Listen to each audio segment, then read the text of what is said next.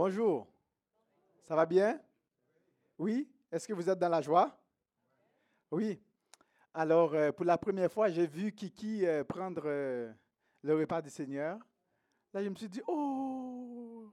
Parce qu'elle s'est fait baptiser la semaine, mais une semaine et demie passée? Et il y avait aussi, ah, je pense que Samuel est en bas, deux personnes qui se sont faites baptiser. Alors, euh, on rend grâce à Dieu.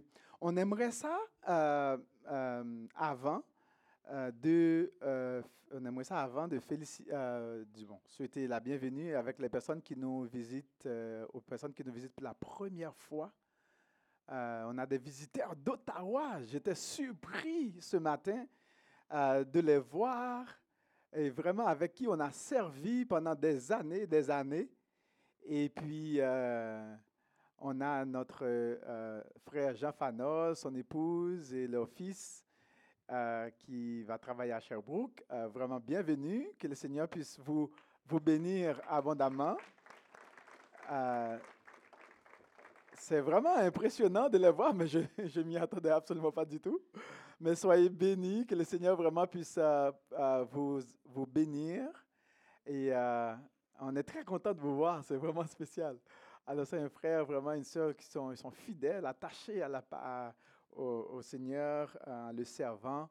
Alors, c'est formidable. On a aussi la sœur de notre sœur Fidi qui est là.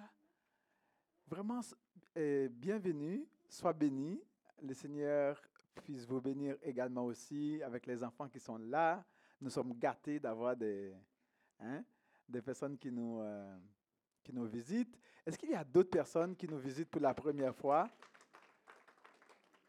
Oui, on a aussi... Euh, hein? Michel? Ah oui? Caroline et Michel? Oui, alors bienvenue, soyez bénis. Alors que le Seigneur puisse vous faire du bien on sait qu'il aime, euh, qu'il aime bénir. Hein? Euh, c'est, ce qu'il fait le mieux, prendre soin de nous et nous bénir. Est-ce qu'il y a d'autres personnes qui nous visitent pour la première fois? Ah, voilà. Ah, c'est ta grand-maman? Waouh, il est chanceux d'avoir une grand-maman comme ça. Hein? T'es chanceux? Béni, je devais dire. Parce que moi, j'aime ça voler les gars, maman. Donc, euh, Alors, mais sois béni. Euh, merci d'être des nôtres. Le Seigneur puisse vous faire du bien. Euh, c'est une joie de vous avoir avec nous. Je suis sûr que Mika est très content d'avoir sa maman Parce que les gamins, là, ça gâte tout le temps. Ça gâte leur petit-fils, c'est terrible. C'est grave. Oui, mais oui, c'est grave. Hein. Comment ça gâte leur, leur petits-enfants? Alors, est-ce qu'il y a d'autres d'autres personnes qui nous visitent pour la première fois. Une fois, deux fois, non. on est très content d'être avec vous. Euh, vraiment, on était, euh, on était en Virginie, on a fait à peu près 14 heures, 15 heures de août. Et après cela, on devait aller à Montréal pour un, mariage. Alors, euh, donc, on est rentré tard. Et puis, donc, il y a beaucoup d'heures dans notre corps. oh, mais le Seigneur est bon. Alors, je sais que Dieu a toujours des choses extraordinaires euh, pour, euh, pour ces enfants. Et aussi, je tiens à vous dire un grand merci parce que avant de partir, on avait une grande, euh, il y avait une grande surprise parce qu'on a célébré notre 20e anniversaire de mariage. Donc, nous, sommes, nous commençons à être des jeunes adultes et on a passé le cap d'adolescent et dans notre mariage, mais on n'est pas encore mature. mais on bénit le Seigneur, vraiment. Et puis toutes les personnes qui nous ont envoyé des cartes, nous ont fait des dons, mais je m'y attendais absolument pas du tout. J'avais aucune espèce d'idée que qu'on allait avoir euh, cette belle surprise. Mais il semble que vous saviez, vous étiez au courant. Alors, je vais vous envoyer une facture pour complot. mais un grand merci. Un grand merci. Je suis vraiment euh, reconnaissant. Alors, euh, je bénis le Seigneur pour chacun, chacune de vous. Euh, pour ce, geste de grâce euh, immérité. Allons bénir le Seigneur. Aujourd'hui, nous allons parler de quelque chose de euh, particulier. dans les temps difficiles, quoi faire? Quoi faire lorsque vous passez des temps difficiles? Euh, les enfants, est-ce que les enfants sont là? Oui? Est-ce que parfois vous passez des temps difficiles, les enfants? Est-ce que vous savez c'est quoi les temps difficiles, les jeunes? Ouais? On sait c'est quoi les temps difficiles? Ouais? Pas toujours? Ah, OK, je comprends. Il y a des temps difficiles, on passe des temps difficiles, n'est-ce pas? Mais quoi faire ah, dans les temps difficiles? Quoi faire dans les temps difficiles? Euh, vous savez, il y a des choses qu'on peut faire dans les temps difficiles. Euh, tout dépend, dépend de nos priorités dans la vie. C'est quoi vos priorités dans la vie? Vous savez, il y a deux semaines avant d'aller aux États-Unis, lorsque les Américains étaient là, euh, c'est drôle parce que je n'avais pas l'idée en tête, mais ce matin, c'est juste venu dans ma tête. Je me suis dit, waouh, ça illustre bien ce qu'on veut dire. Euh, on était en train de, on avait décidé de faire un, lavage d'auto spontané, d'accord? Et puis c'était la fin, on a lavé des autos, il y a des gens sont venus vraiment là, on a lavé des autos, on a partagé l'évangile, on a témoigné, on a lavé des autos. Et chaque personne qui arrêtait, là, il y a des gens arrêtés, là, c'était fou. Il y a des enfants qui lavaient les, autos, les voitures, et puis bon, voilà, il fallait, entre lavage d'auto et entre partager l'évangile, c'était vraiment, on ne je, je ne m'y attendais pas du tout. Parce que c'était juste spontané, bon, voilà. Là, à la fin, il y a quelque chose vraiment particulier qui s'est passé. C'est qu'à la fin, il y a un homme qui est venu pour euh, laver son auto. Mais c'était fini. On ne devait pas, c'était fini. Bon, on avait rentré tout. Euh, tout était rentré. Il est venu pour laver son auto. Là, je me suis dit, OK, euh, qu'est-ce qu'on fait? Alors, directement, j'ai commencé à lui parler du Seigneur. Parce qu'on ne pouvait pas laver son auto. Je lui ai dit, ben, je suis désolé parce que c'est terminé. Et je lui ai expliqué à quel point qu'il avait de la valeur aux yeux de Dieu, à quel point que le Père Dieu l'aimait qu'il avait une grande dignité, une grande valeur aux yeux de Dieu, qu'il n'y a personne au monde qui l'aimait de la manière dont Jésus l'aimait. Et il me regarde, il me dit, est-ce que tu es sûr de ce que tu dis? Parce que moi, je ne connaissais pas sa vie. Parce que si tu connaissais ma vie, peut-être que tu ne dirais pas ça. Je lui ai dit, oui, je suis sûr. Et à ma grande surprise, il me dit, vous savez, euh, il y a quatre mois, il dit, moi, je suis, j'étais dans un gang, je suis un criminel. Et puis, il y a quatre mois, j'ai tenté de mettre fin à ma vie. Et il a dit, mais par contre, pour la première fois, avant de le faire, j'ai, pour la première fois, j'ai demandé pardon à Dieu. J'ai dit à Dieu, pardon pour toutes les choses que j'ai faites.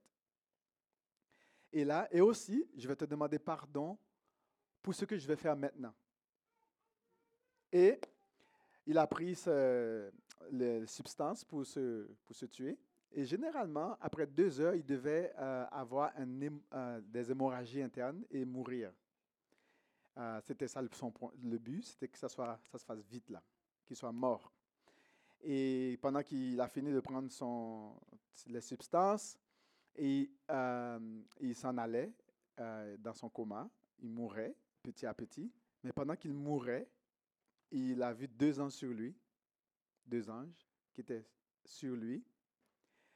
Et puis, euh, deux heures plus tard, il se réveille à l'hôpital. Neuf médecins, des professionnels autour de lui, pour euh, ben, est en train de prendre soin de lui. Les, les neuf médecins n'en revenaient pas que ce gars n'était pas mort. Les médecins lui ont dit, on ne comprend pas, monsieur. On ne comprend pas pourquoi vous êtes encore vivant. Et puis, euh, ils lui ont dit, est-ce que vous savez que euh, vous, allez mourir Et le gars a dit, ben, bien sûr, c'était ça le but. Ils ont fait plein de tests de sang, beaucoup de tests de sang. Il n'y avait pas d'hémorragie, rien du tout.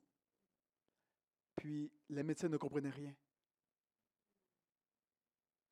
il ne comprenait rien. Et dans son langage, c'était comme un miracle. Ben, pour les médecins, souvent, les miracles, ça n'existe pas. Mais ce gars était un, un miraculeux. Euh, et il me raconte ça comme ça. Après, ça, depuis quatre mois, il fait des études bibliques euh, trois fois par semaine. Il lit la Bible comme un fou. Parce que ce qu'il a expérimenté avec Dieu, il ne comprenait pas et il voulait connaître plus. Mais dans les temps difficiles, savez-vous qu'est-ce qu'il a fait? Sans le savoir, il a juste parlé avec Dieu. Ce n'était pas un, un, croyant, il n'avait aucune, il connaissait pas Dieu avant, mais l'idée lui est passée à la tête. Il a juste dit à Dieu, je te demande pardon pour les choses que j'ai faites et pour ce que je vais faire maintenant. C'est tout. Et le verset qui est venu à mon, à mon esprit suite à ça, ben, c'est pas suite à ça, là, mais je veux dire, ce que j'avais à partager, c'était euh, Voici ce que Dieu nous dit dans Psaume, dans les temps difficiles. Qu'est-ce qu'on fait Les temps de troubles, de difficultés? Le psaume 50, verset 14-15 euh, dit Offre pour sacrifice à Dieu des actions de grâce et accomplis tes vœux envers le Très-Haut. Et invoque-moi au jour de la détresse. Je te délivrerai et tu me glorifieras. C'est intéressant, le verset dit, et invoque-moi au jour de la détresse, je te délivrerai et tu me glorifieras. Il y a des jours de reste. Il y a des jours, lorsqu'on fait face à des, choses, on est perdu, on ne sait plus quoi faire et la seule option, c'est juste finir avec ça. Je ne sais pas quel jour de détresse que vous avez, euh, auquel vous avez fait face dans votre vie, mais il y a des jours de détresse. Il y a des jours difficiles. Um, la question que je peux vous poser, lorsque vous êtes dans la douleur, lorsque vous faites face à des difficultés, à qui allez-vous? Vers qui tournez-vous? Est-ce que vous avez une personne à qui vous pouvez parler?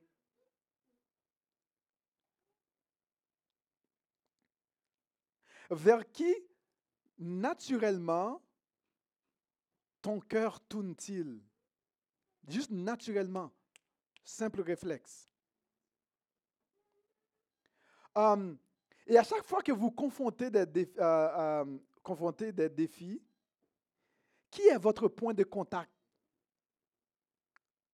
Est-ce que vous avez un point de contact lorsque vous faites face à des défis? Et quand les potes de l'enfer se déchaînent contre toi, contre ta famille, dans ta vie, um, vers qui tournez-vous? Qui est votre priorité? Ou quelles sont vos priorités? Et ce sont des questions auxquelles on aura, il, faut, il faut y réfléchir. Vers qui tournez-vous? Moi, ma tendance naturelle, ce serait de, dès que j'ai quelque chose, j'ai tendance à parler à Pumpkin. Puis après, je, je, me suis rendu compte que, oups, euh, non, je devais aller parler avec quelqu'un d'autre avant. Pas c'est la tendance naturelle. Je veux dire, je la vois, vous comprenez? C'est physique là, et puis bon voilà. Euh, ou bien euh, j'appelle un, frère. Humain, c'est juste naturel.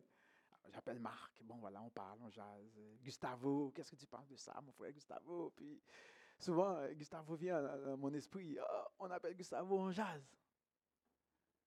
Est-ce que c'est mal de le faire? Non. Humainement parlant, mais devant Dieu, est-ce que c'est la, priorité? Ah, ça c'est une autre question. Qui est notre priorité dans les jours de détresse? Lorsque l'ennemi frappe à notre porte, lorsque nous, souffrons, lorsqu'il y a tant de douleurs, tant de difficultés, vers qui tournons-nous avant tout? Réfléchissons un petit peu à cette question. Hmm? Jésus? Ah, mais c'est bon! Ça, c'est la, meilleure chose à faire. Vous voyez, les enfants écoutent, hein? Les enfants écoutent. Je ne sais pas si les adultes écoutent, Mais les enfants écoutent, à ce qu'il paraît. Alors, c'est formidable. Et les enfants, vous savez, dans la vie, euh, il y aura des difficultés. Beaucoup de difficultés qui arrivent. Et c'est bon de parler avec Jésus, de dire à Jésus vos difficultés. Il va vous entendre. Il va intervenir. La parole de Dieu dit, Invoque-moi au jour de la détresse et je te délivrerai et tu me glorifieras. C'est une promesse profonde que nous avons ce matin de la part de Dieu. Pendant que vous allez réfléchir, je vais prier. Je vais moi ça que vous vous coubez la tête et vous réfléchissez à la question, est-ce que Jésus est votre priorité lorsque vous faites face à des difficultés? Je vais prier. Personne nous voulons remettre en temps de ta parole. Seigneur, tu nous aimes et tu nous invites à faire appel à toi dans les jours de détresse, lorsque nous faisons face à des difficultés, lorsque nous sommes impuissants, lorsque nous nous sentons faibles, lorsque les, situations nous dépassent, lorsque nous ne voyons pas au bout du tunnel, lorsque nous ne savons pas quoi faire, lorsque tout semble sombre devant nous, tu nous demandes de t'invoquer, de te faire confiance, de te parler, de t'ouvrir nos cœurs, de te faire connaître nos pensées, comme ta parole le dit si bien, de faire connaître à l'Éternel tous nos besoins. Seigneur, nous avons tellement besoin de sentir à chaque instant, à chaque moment, ta présence dans nos cœurs. Et nous prions, Seigneur de Père, que tu poses ta main sur chaque personne ici présente en ce moment, chaque enfant présent ici, que tu les bénisses, que tu leur fasses ressentir ta présence dans instant de leur vie et qu'ils apprennent à te faire confiance et expérimenter ta, ton intervention. Dans le nom puissant de Jésus, nous te prions ici. Amen. Vous savez, euh, pour beaucoup de nous, nous faisons davantage confiance aux humains au lieu de, de faire confiance à Dieu. Euh, nous, euh, nous faisons beaucoup de confiance à notre système hein, au lieu de faire confiance à Dieu nous faisons, nous, nous faisons beaucoup de confiance à la sagesse, hein, nos, nos, expertises, à la science, euh, euh, au lieu de faire confiance à Dieu. Et souvent, euh, je me rappelle il y a quelques, quelques un an et demi, je pense deux ans, je faisais, je pelletais, et puis, et puis là, j'ai senti une douleur au cœur. Ben, je vous avoue que ce n'est pas mon, mon réflexe naturel de juste, oh Jésus de Dieu, Jésus. Qu'est-ce qui se passe? J'ai une douleur au cœur. Directement, mais je rentre à la maison, je pense l'hôpital. ben, je vous avoue, je vais être honnête avec vous, hein, je ne vais pas vous mentir, euh, mais souvent ça arrive. Ce n'est pas toujours notre réflexe naturel de faire confiance à Dieu euh, dans les temps de douleur, dans les temps de difficulté notre premier point de contact, même si on dit qu'on est enfant de Dieu, souvent notre premier point de contact n'est pas Dieu. C'est-à-dire la, la première personne, naturellement, notre réflexe naturel n'est pas souvent Dieu. Et quand on a un besoin, on va faire beaucoup de recherches, et puis bon voilà, et puis après, oups, oh, oh ouais, j'avais pas prié, bien on, demande à un frère et une soeur de prier pour nous. Euh, mais, ce n'est pas toujours naturel d'aller vers Dieu dès le premier coup. Jésus, qu'est-ce qui se passe? Ce n'est pas toujours un réflexe naturel. Je ne sais pas pour vous.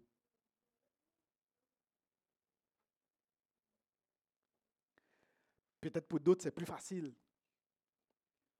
Ah, j'ai un frère euh, qui habite à Beauport, il s'appelle Pierre-Alain Lefrançois. Lui, c'était un gars exceptionnel. Il était en train de, couper un morceau de bois. Et là, avant de couper le morceau de bois, on était en train de faire une rénovation à notre sol. Puis il dit, Jésus, aide-moi. J'ai dit, hein, mais ça fait combien de temps que tu coupes ton bois? Comme, Jésus, aide-moi à couper le bois. Et à un moment donné, il était en train de faire quelque chose à l'électricité. Il dit, ah, Jésus, euh, aide-moi. Puis c'était un, un, 220 volts, je pense, c'est ça? Hein, Luc, euh, les choses de, de four, euh, de vin. Hein? Puis là, nous, on pensait qu'on avait un hein? breaker. Puis le gars, il a touché par juste accident, une chose qu'il n'avait pas touché, il serait mort là. Puis l'affaire, les deux fils se sont euh, mis accident. je me suis dit, oh boy, une chance qu'il avait dit Jésus. là, là, il serait mort là. Là, je me suis dit, oh boy, ok, je comprends pourquoi il dit Jésus. à chaque petite chose, avant de commencer, Jésus, aide-moi. Avant de couper son, son affaire, Jésus, aide-moi à bien couper. Et on a une promesse de la part de Dieu qui nous dit de l'invoquer. Et cette promesse, et si nous l'invoquons, eh bien, qu'est-ce qui va arriver? Il y a quelque chose qui va se passer. Il y a quelque chose qui va se passer euh, naturellement lorsque nous, euh, nous faisons confiance. Et il est malheureux de constater que beaucoup de personnes qui disent enfants de Dieu, croyants, ne se souviennent même pas naturellement de Dieu quand ils sont en crise. Ce n'est pas naturel. Lorsqu'on est en crise, ce n'est pas naturel de penser à Dieu. Ou lorsqu'on a un besoin urgent, ce n'est pas naturel de penser à Dieu. Et souvent, on va chercher de l'aide partout. Et c'est lorsqu'on a fini d'épuiser nos, nos, nos, ressources, lorsqu'on a fini de raconter tout à tout le monde, et c'est lorsqu'on n'a plus rien, là, on a un dernier recours qui est Dieu. C'est Dieu. Dans le psaume, euh, le psaume 16, nous lisons, voici ce que le psaume dit.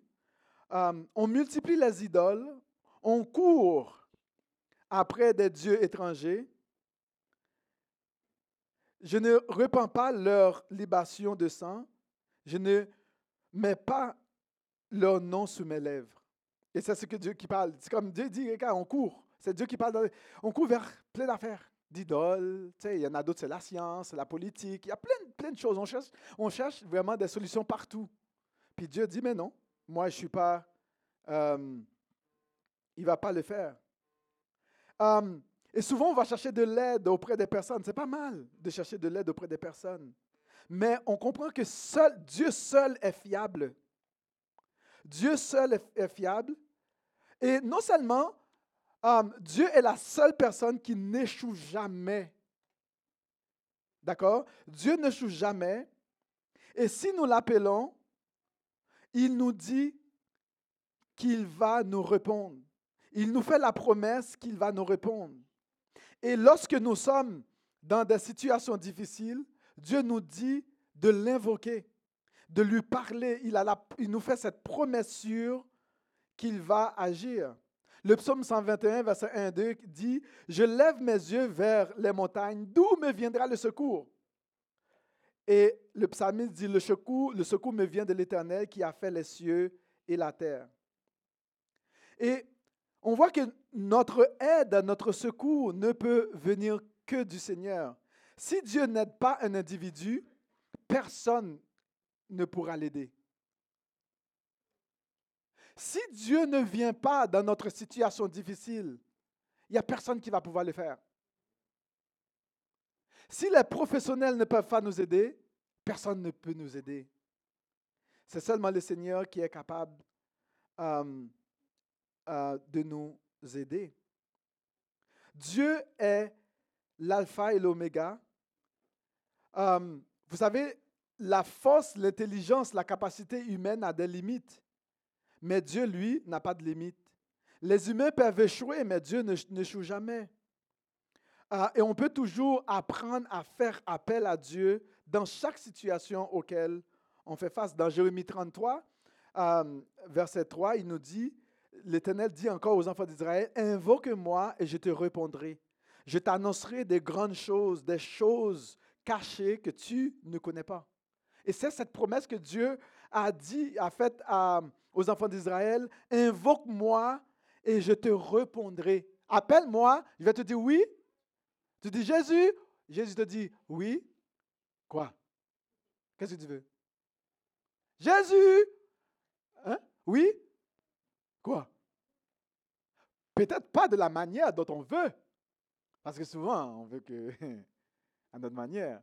Il y a un gars euh, pendant la semaine euh, qu'on a rencontré, et puis euh, pour lui, il, connaît beaucoup la parole, vraiment, là, il connaît la, parole. Pour lui, sa façon de voir Dieu et de prier, c'était vraiment impressionnant. On a passé deux heures à parler avec lui, et puis alors que, et puis lui, sa façon de, voir Dieu, de prier Dieu, d'attendre à Dieu, c'est simple. Moi, ma prière, ma prière là de Jésus là, euh, mon paix quotidien là, mon paix quotidien à moi, c'est une grosse maison avec une, euh, une piscine, Lexus, hein, et puis une bonne femme. Et puis aussi le, le Powerball. Powerball, c'est comme loterie, la loterie. C'est lui, c'est ça, lui, son père quotidien. Lui, il prie, il lit la Bible, il va à l'église, il prie. C'est ça, c'est ça son pain quotidien. Puis quand il dit Jésus, invoque-moi là, quand Dieu dit, mais moi là, c'est ça. C'est comme il veut. C'est comme ça qu'il voit Dieu, lui.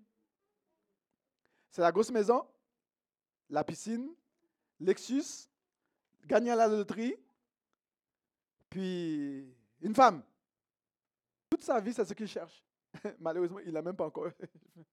il commence à avoir des cheveux blancs, puis il n'y a rien qui se passe.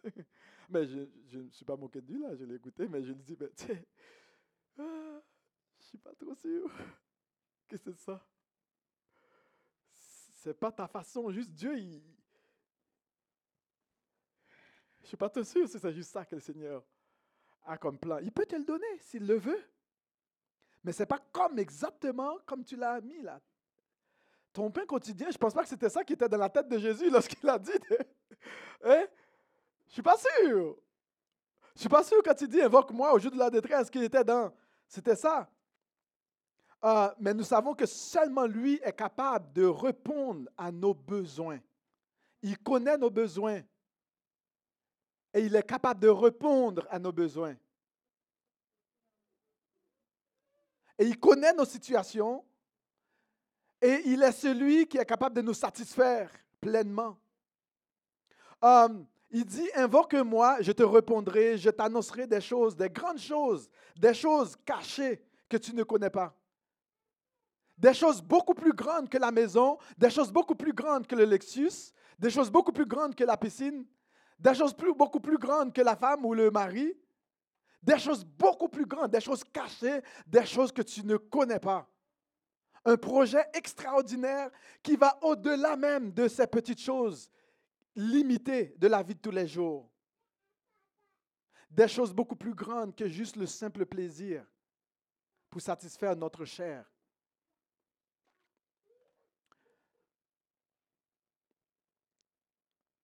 Jérémie 32 dit, verset 27, il dit, Voici, je suis l'Éternel, le Dieu de toute chair. Y a-t-il rien qui soit étonnant de ma part? Est-ce qu'il y a quelque chose vraiment qui soit étonnant de ma part? Est-ce qu'il y a quelque chose qui soit aussi extraordinaire pour moi? Qui soit aussi merveilleux?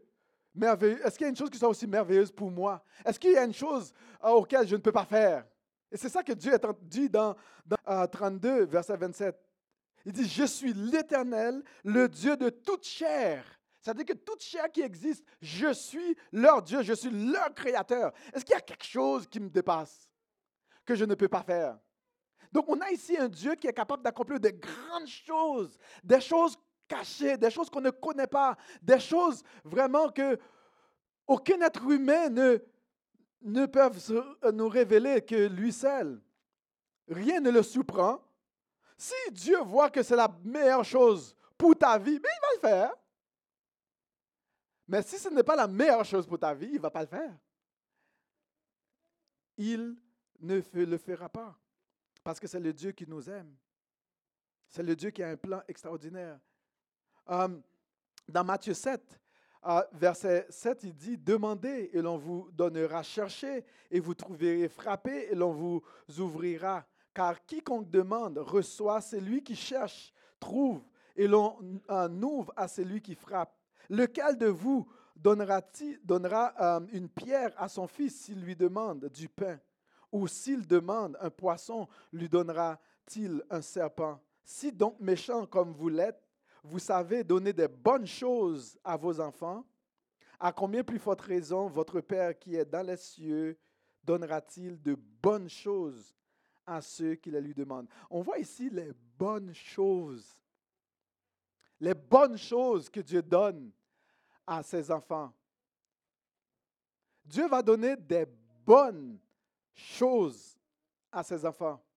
Et si ce que nous voyons peut, à nos yeux peuvent paraître euh, des bonnes choses, mais devant Dieu, ce n'est pas nécessairement la bonne chose, mais Dieu ne va pas le donner.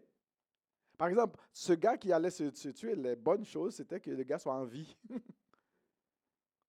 et Dieu l'a gardé en vie pour, pour que cet homme connaisse Jésus et avoir la vie éternelle. Parce que ce gars était en train de transférer en enfer sans le savoir.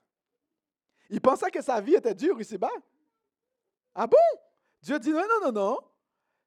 Ce gars, qui, il allait se, se tuer, se suicider, pensant qu'il allait s'échapper à toutes ces, ces choses, alors qu'il était en train de se transférer en enfer. Et qu'est-ce que Dieu a dit? Non, Dieu a dit non, non, non, non. Et Dieu l'a préservé la vie. Et c'était pour lui, dans son cas, la bonne chose que Dieu avait pour lui. Euh, c'est important pour nous, quand on dit on évoque, on parle, euh, euh, on, évoque Dieu, eh bien, on, lui fait confiance. Il y a des gens qui s'appuient sur leurs propres choses. Voici ce que le psaume 20, verset 7 nous dit. Euh, Ceux-ci s'appuient sur leurs chevaux, ceux-là sur leurs euh, sur chars. Ceux-ci s'appuient sur leurs chars et sur leurs chevaux. Et nous, nous invoquons le nom de l'Éternel, notre Dieu, c'est-à-dire le Dieu de toute chair. Il y a des gens qui s'appuient sur d'autres choses, mais nous, nous nous appuyons sur le nom de l'Éternel. Et c'est ça l'idée, on invoque le nom de l'Éternel. Est-ce que vous connaissez le nom, euh, l'histoire du roi Josaphat? Il y avait trois, trois rois qui allaient l'attaquer. Ils s'appuyaient sur leurs chars, sur leurs chevaux, sur le nombre de, de, soldats, leurs forces militaires. Euh, ils allaient attaquer le roi Josaphat pour le détruire. Eh bien, qu'est-ce que Josaphat va faire? Voyez, euh, on nous dit dans, on, dans Roi, Qu'est-ce que le roi Josaphat va faire? Il est allé auprès de Dieu, il est allé se confier en l'Éternel.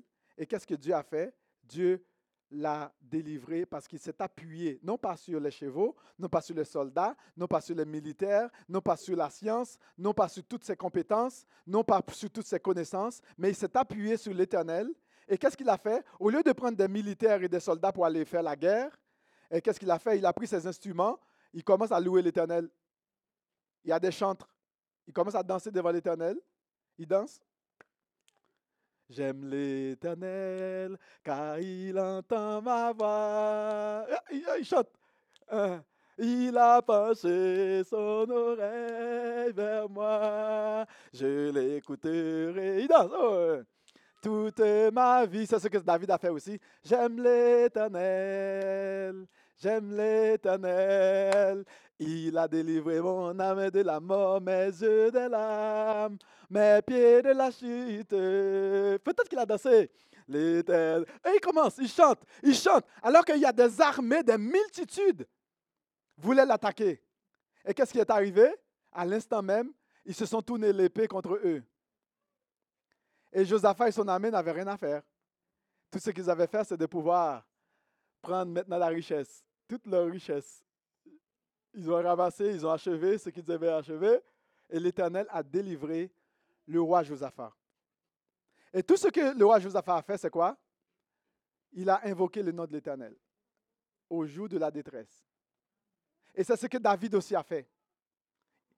Au jour de la détresse, il a invoqué le nom de l'Éternel. Pour nous, c'est ce que nous devons faire aussi au jour de la détresse. Nous devons faire confiance à l'Éternel parce qu'on a un Dieu qui nous aime. On a un Père qui nous aime, qui est là pour nous, qui est prêt à répondre à toutes les fois qu'on ouvre la bouche pour lui parler. Est-ce que tu es prêt à invoquer, l'Éternel? Est-ce que tu es prêt à invoquer l'Éternel, à faire confiance à l'Éternel? Peu importe la situation auquel tu fais face, tu peux faire connaître à l'Éternel tes besoins, tu peux lui parler, tu peux communiquer avec lui, quelle que soit la situation auquel tu fais face.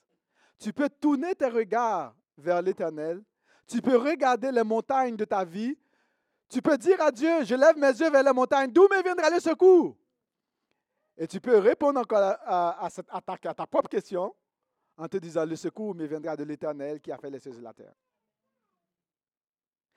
Et c'est ça que le Père attend. Il attend qu'on lui parle. Jésus, quoi? Père, OK, oui. C'est quoi le problème? Tu lui dis le problème et tu lui fais confiance. Et tu attends à lui. Et lui va te répondre. Parce que ce n'est pas un menteur. Dieu n'est pas un menteur. Si Dieu te dit qu'il répondra, il va répondre. Dieu n'a jamais menti. Et il ne, mentira pas non plus. On va faire un dernier chant. Je vais demander à l'équipe de venir. Et pendant qu'on va faire ce chant, tu peux réfléchir. Est-ce qu'il y a des, tu as des soucis dans ta vie? Des choses difficiles au niveau de ta santé? Ah, tu cherches un travail, un emploi, tu as un besoin particulier, une guérison, je ne sais pas. Est-ce qu'il y a quelque chose qui te dérange? Quelque chose qui vole ta paix, qui te trouble, qui te stresse, tu es anxieuse, anxieux, angoissé, tu as beaucoup d'angoisse. Bien, c'est le temps que tu parles avec ton père, à ton père. Tu l'invoques. Il faut l'invoquer. Faire connaître à l'Éternel vos besoins.